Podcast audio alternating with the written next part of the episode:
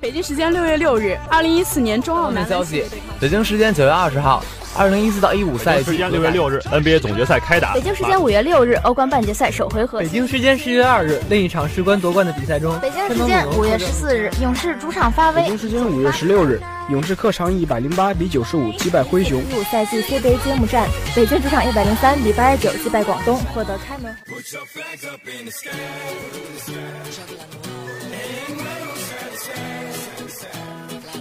时速报道体坛消息，呈现给同学们赛场上最漂亮的篇章。体坛巨星展新锐，风云赛事略点睛。让我们一起去感受体育无处不在的魅力，了解来自运动的精彩。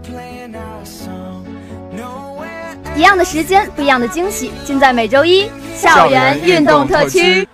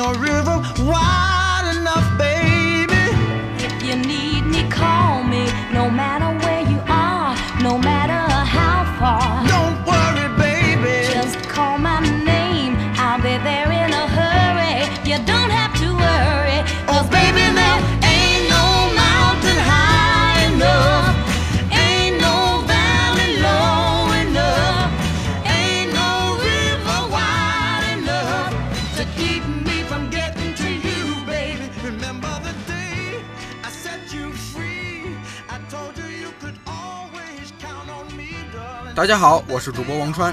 大家好，我是主播王慕涵。NBA 开赛在即，休斯敦火箭队在休赛期做了很大的人员调整。为了争夺下赛季的总冠军，火箭的取胜之道又有哪些呢？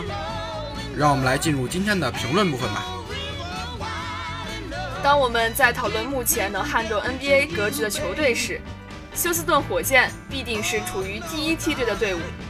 上个赛季，火箭取得了五十五胜。在季后赛第二轮遗憾败北，不过在休赛季，他们迎来了克里斯、保罗以及其他诸多防守悍将的加盟。火箭目前坐拥两位联盟前十的后场球员，同时配备了一众射手和优质防守人。他们还有一位优秀的主教练坐镇军中帐，带领球员们剑指季后赛的最终胜利。所以很自然的，火箭出现在了有力竞争者的讨论之中。不过，跟其他球队一样，火箭下赛季想要取胜，还有很多关键环节要做好。这些关键环节做到与否，将直接影响到球队在下赛季能否成功挑战金州勇士的地位。今年夏天，火箭的阵容来了一个天翻地覆的改变。很明显，他们目前的阵容防守能力变得更强了。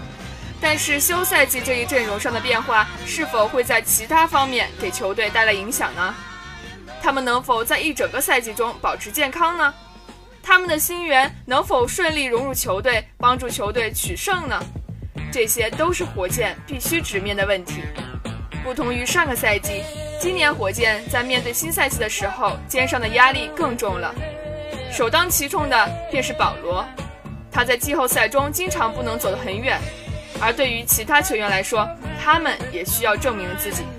闲话不多说，让我们一起来盘点火箭在新赛季保持竞争力的五大秘诀吧。第五，提升防守。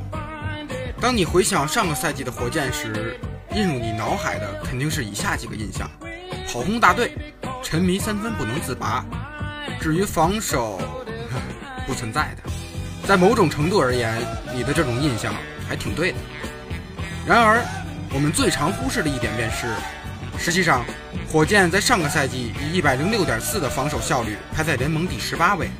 作为比较对象，达拉斯小牛以一百零六点三的防守效率排在联盟第十五位，恰好是联盟的平均水平。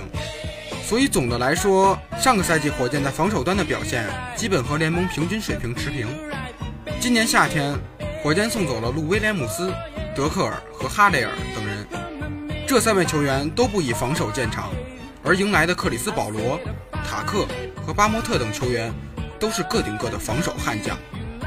如今休斯顿在盯防对手的侧翼球员时，可以打出一手好牌。由保罗、哈登、阿里扎、塔克、巴莫特五名球员组成的阵容，可以成为火箭版的死亡五小。这五名球员都有一手投篮能力，同时也能在防守上做到多位置的互换。考虑到火箭原有阵容中也有诸如阿里扎、卡佩拉和内内的优秀防守人，现在板凳席上再添加几位强硬的防守人，或许下赛季的火箭真的能在防守上创造奇迹呢。为了能真正有机会夺得冠军，球队就必须要在攻防两端做到极致，这是众人皆知的道理。而一支进攻联盟前三、防守联盟中游的球队，显然不足以争冠。这也就是为什么火箭必须要在防守方面跻身联盟前十。下赛季，火箭的阵容中有不少防守优秀的人，或许他们能完成这一跃升的目标。不过，他们也不能在本已极强的进攻端有所松懈。第四点，优秀的团队氛围。无论何时，当一支球队完成了一笔重磅交易，总会需要相当一段时间来让新援融入这个团队中。今年夏天，火箭不光是引入克里斯·保罗一人，为了得到他，火箭送出了四名轮换球员。他们同时还签下了塔克和巴莫特等球员。保罗的加盟将迫使詹姆斯·哈登改变他的打球方式，而塔克和巴莫特则必须要在人才济济的前场阵容中觅得自己的一席之地。尽管保罗和哈登都分别表达了与对方共同出战的愿望，但是，一旦到了赛场上，如果他们俩出现了嫌隙，或许当初许诺的一切都将瞬间化为乌有。毕竟，保罗在比赛中的天性就是要有球在手，而我们很清楚，要让一个人做出巨大的牺牲和改变，将会有多么困难。为了能让球队从胜利走向胜利，哈登、保罗以及德安东尼需要促成他们三人的伙伴关系以及打法转型尽快完成。哈登和保罗必须要在找到能让各自都感到舒适的打球方式，同时保罗也要适应他的新队友的战术打法。对于保罗而言，最为关键的就是要和挡拆人安德森和卡佩拉建立起化学反应，同时和他身边的戈登和阿里扎等一众射手搞好关系。火箭能够激发出全队能力的唯一方式，就是让所有人都接受各自的新角色，同时相处融洽。我们已经见过太多天赋异禀的球队，因为球员间难以形成良好的化学反应，从而阻碍了他们前进的道路。说的就是你2011赛季的洛杉矶湖人。总而言之，当球队在夏季经历起了大变动之后，他们往往需要相当一段时间来让队员们再度凝聚起来。而如果火箭一心想要夺冠，那么光是凝聚球员还不够，他们还要保证球员在一系列问题上达成一致。第三，保持健康。上个赛季刚开始的时候，许多人都不看好火箭，这其中原因有很多，最主要一的，最主要的一点便是球队的几名重要球员都有伤病隐患，而在这方面，安德森和戈登两人尤甚。这两名球员在过去几个赛季都同伤病在做斗争，每个赛季基本只能出战六十到六十五场比赛。不过上个赛季的大部分时间，他们俩都保持了身体的健康。上个赛季常规赛，安德森出战七十二场，戈登则以球队第六人的身份打了七十五场。对于安德森而言，这是自二零一二至一三赛季以来他的出勤率最高的一个赛季；而对于戈登而言，这是自2008至09新秀赛季以来出场最多的一个赛季。火箭如今引入了克里斯·保罗，这名球员之前几个赛季都有过伤病史。在过去的四个赛季里，保罗平均每个赛季出战七十场。虽说这样一个数据并没有低到离谱，不过随着他年纪的增长，你必须要做好保罗每个赛季都要缺席五到十五场的比赛的心理准备。安德森和戈登二人，如果他们俩不能复制上个赛季的高出勤率的话，那么下个赛季的火箭可能就会遇上麻烦。火箭目前阵容中只有哈登、保罗和戈登三位具备实力的后场球员，而他们也没有一位能够替代安德森三分投射和拉开空间能力的远射大个子。如果伤病找上这两名球员中的一个，甚至是两个，那么火箭将被迫向板凳席末端挖掘潜力。同时舍弃常用的轮换阵容，转而采用多人轮换战术。戈登一旦受伤，将会给火箭的后卫轮换造成毁灭性的打击。所以，下赛季控制好戈登的出场时间和工作量将会是重中之重。再强调一遍，火箭在季后赛中的目标非常宏伟，因此，当四月份来临的时候，球队能够摆出一套全员健康的轮换阵容是至关重要的。第二点，精英级别的三分投射，外界普遍认为。火箭是一支精英级别的三分投射大队，准确的来说，这句话还不算大错。但是由于火箭三分球的高出手量，这才使得他们留给了人们这样一个印象：上个赛季，火箭场均三分球出手超过了四十次，然而他们的三分命中率也不过百分之三十五点七，排在了联盟第十五位。火箭能一直保持自己三分大队的本色，都是靠着全队的出手数，而非投篮的精准度。以当下的眼光来看，百分之三十五点七的命中率也算不上多差，尤其是在每场三分出手四十次的情况下。不过这当中肯定还有提高的空间，而这就是克里斯保罗要努力的一个方向。上个赛季，火箭一直都仰仗哈登来为诸如安德森和阿里扎等射手创造出合适的出手机会。这些射手不具备自己创造空间、出手投篮的能力，这就意味着他们需要一位精英级的控卫来帮他们在三分线外找到出手机会。当哈登上个赛季坐在板凳席上休息时，这帮射手和其他角色球员往往就需要贝弗利和戈登二人来为他们创造投篮机会。虽说这两名球员也有不错的控球能力，偶尔也能为队友创造不错的投篮机会，但是他们同保罗和哈登比起来，组织能力就差远了。当火箭场上至少保留哈登和保罗中的一人时，火箭的决策球员和射手们身边就至少有一位顶级控卫来为他们创造出空位投篮的机会，这就会大幅提高球队的三分命中率。为了能够让球队在季后赛期间变得更具效率，火箭必须要变成一支三分扔到多又准的球队。如果他们的命中率一直是平均水平，那么对手也就会更乐于让火箭一次又一次地进行无谓的三分尝试。然而，一旦火箭的三分命中率来到了联盟前十，那么对手就会更加忌惮，从而专注于不给火箭射手在三分线外从容出手的机会，进而使自己的防守压力骤增。第一，历史级别的进攻水准。文章的开头部分，我们谈到了一支志在争冠的球队拥有顶级的防守能力是多么的重要。火箭下个赛季必须要在这方面有所突破，但火箭不光要专注于保持好自己的顶级进攻水平，同时还要想办法在季后赛到来的时候更上一层楼。火箭今年夏天签下的两位不怎么受到外界关注的球员，都是在进攻端的戏份扮演不多的球员，塔克和巴莫特。都需要顶尖的控卫来帮助他们得到高质量的出手机会，而他们在进攻端的打法和阿里扎、安德森似乎如出一辙。因此，保罗和哈登两名球员整个赛季都要保持健康，同时合理安排好两个人的出场时间，从而最大程度地激发出球队的进攻潜力，这是非常重要的。整场比赛下来，哈登和保罗至少留一个人在场。将会保证火箭的进攻永远不会下滑。这两名球员之前也都证明过了，只要他们身边有合适的队友，那么他们就能带领全队在进攻端打得风生水起。保罗杰出的传球、控球能力，配上哈登以及一众射手，应该能让火箭在上赛季一百一十一点八的进攻效率上再进一步。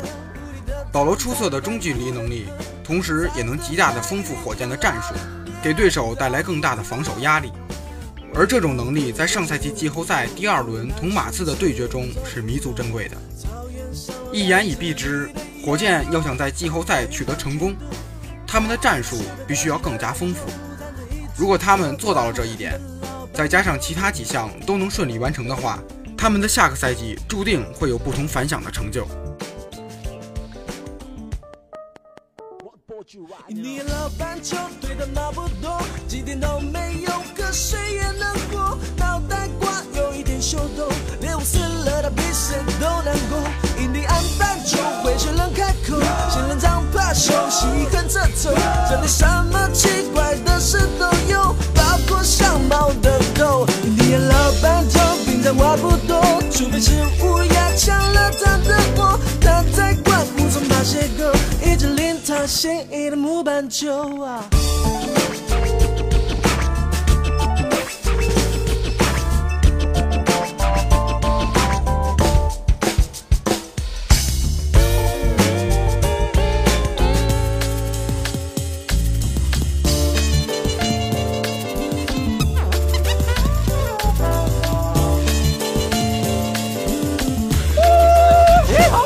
歌在红毯，在小山背对背决斗，一直围绕问候我，谁是神枪手？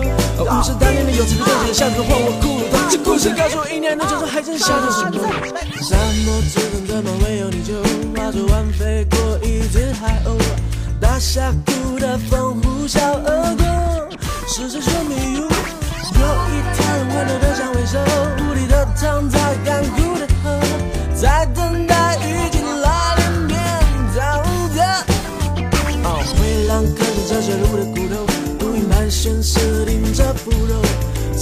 so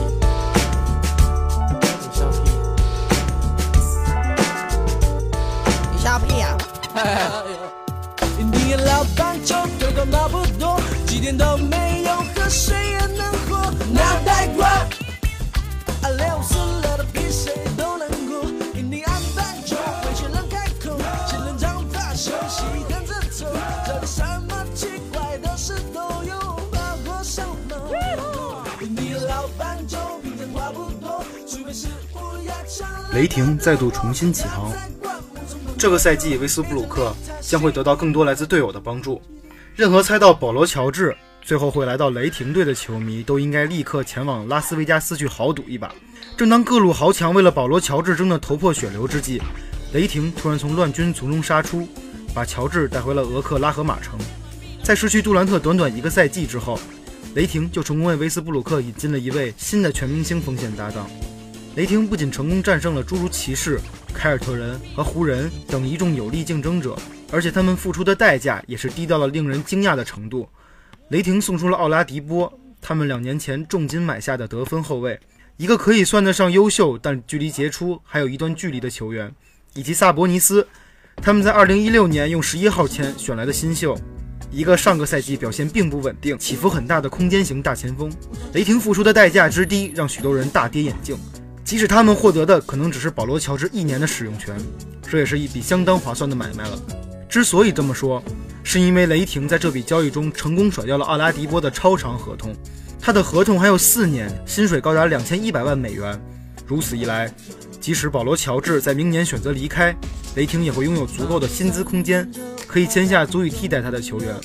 没错，威斯布鲁克肯定会希望球队明年可以再给他带来一位全明星级别的队友。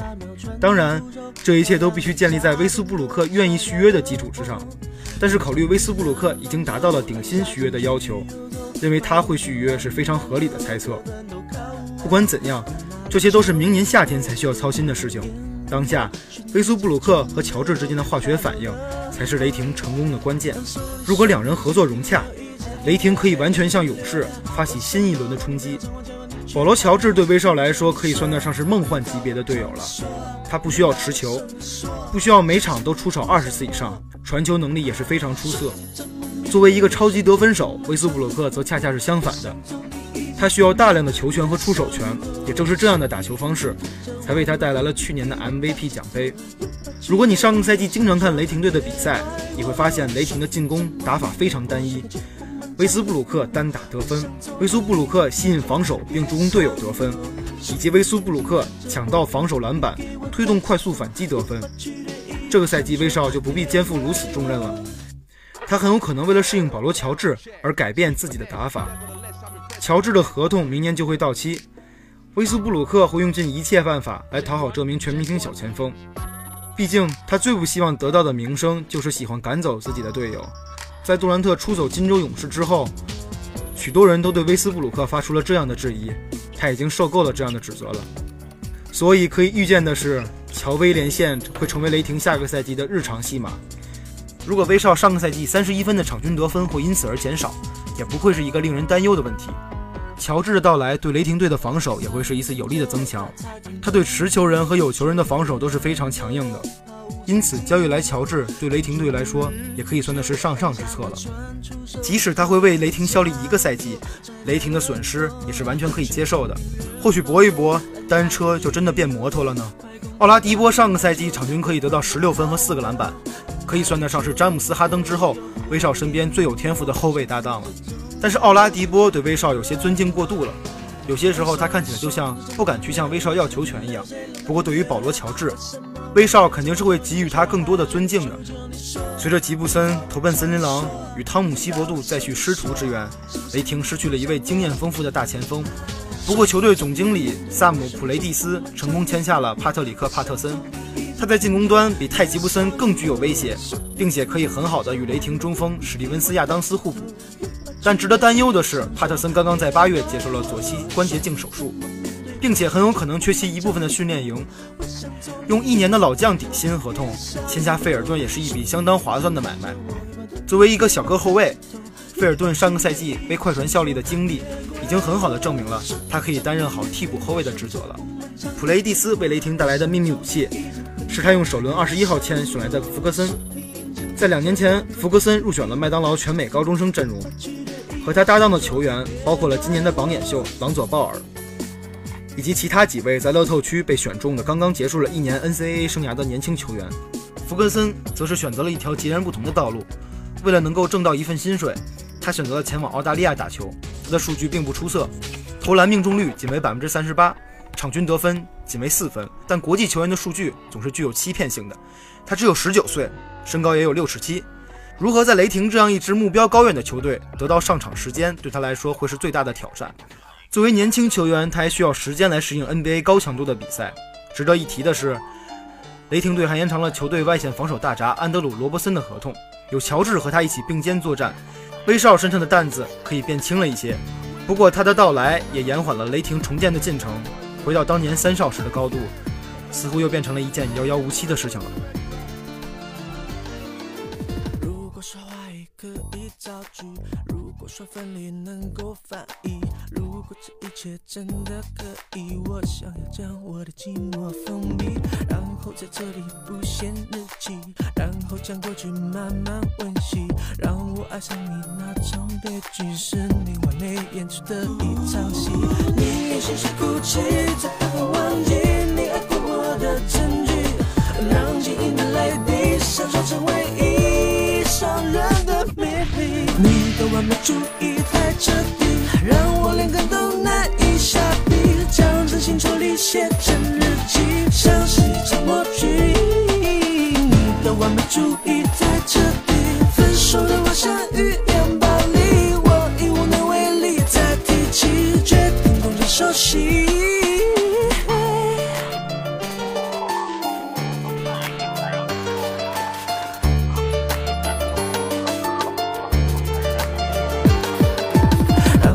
这里不写日记，想过去慢慢温习，让我爱上你那场悲剧，是你完美演出的一场戏。你内心是哭泣，才